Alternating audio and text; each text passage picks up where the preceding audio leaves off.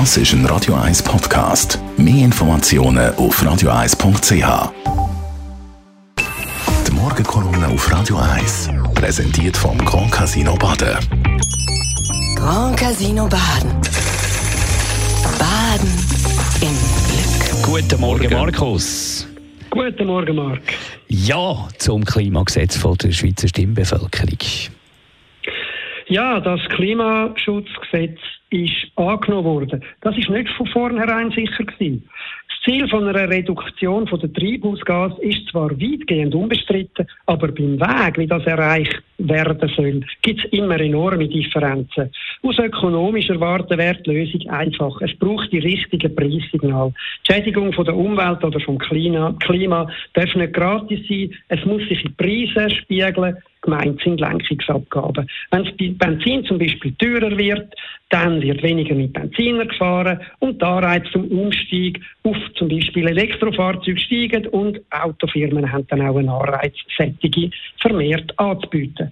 Das Problem, steigen die Preise für Rohstoff und Energie an, kommt das bei grossen Teilen der Bevölkerung sehr schlecht an. Das hat sich zum Beispiel bei den Gelbwestenprotesten in Frankreich gezeigt und wo im letzten Jahr die Energiepreise nach der russischen Invasion in die Ukraine dramatisch angestiegen sind, ist es fast zu Panik gekommen. Politiker, die allein auf höhere Preise setzen, drohen in einer Demokratie abgewählt zu werden. Ähnlich sieht es bei Verbot und Gebot aus. Die sind aber anders als Lenkungsabgaben, bauen die nicht auf Anreiz, sondern auf Zwang und sie sind weniger flexibel. Deutlich besser bekommlich politisch sind Subventionen. Subventionen für Unternehmer oder für Private, wenn sie in Umweltmaßnahmen investieren. Viele Länder gehen den Weg mit der gestrigen Abstimmung, auch die Schweiz. Doch Subventionen lassen die Verschuldung steigen, was angesichts von steigenden Zinsen auch problematisch ist. Und es gibt weniger Geld für andere Anliegen am Schluss, was zu Verteilkämpfen führt.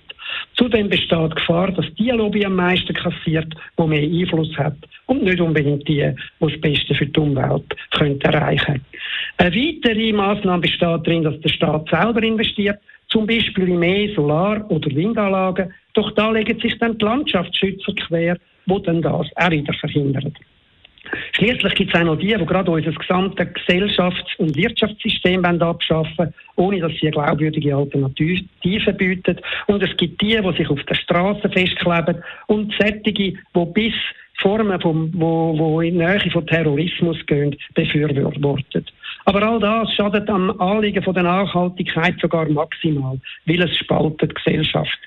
Die grösste Hoffnung liegt letztlich in technologischen Errungenschaften in den Bereich alternative Energien oder Energieeffizienz. Sonst bleibt nur ein pragmatischer Mix aus all diesen Massnahmen, auch wenn sie im Einzelnen nicht, sind, nicht perfekt sind oder sein können. Am Ende müssen schließlich Mehrheiten gewonnen werden und das Vorgehen muss von der ganzen Bevölkerung getragen werden. Sonst passiert gar nichts. Die Morgenkolumne von Markus Diemeyer ist der Chefredakteur von der Handelszeitung zum Nachlesen auf radio1.ch. Die Morgenkolumne auf Radio 1.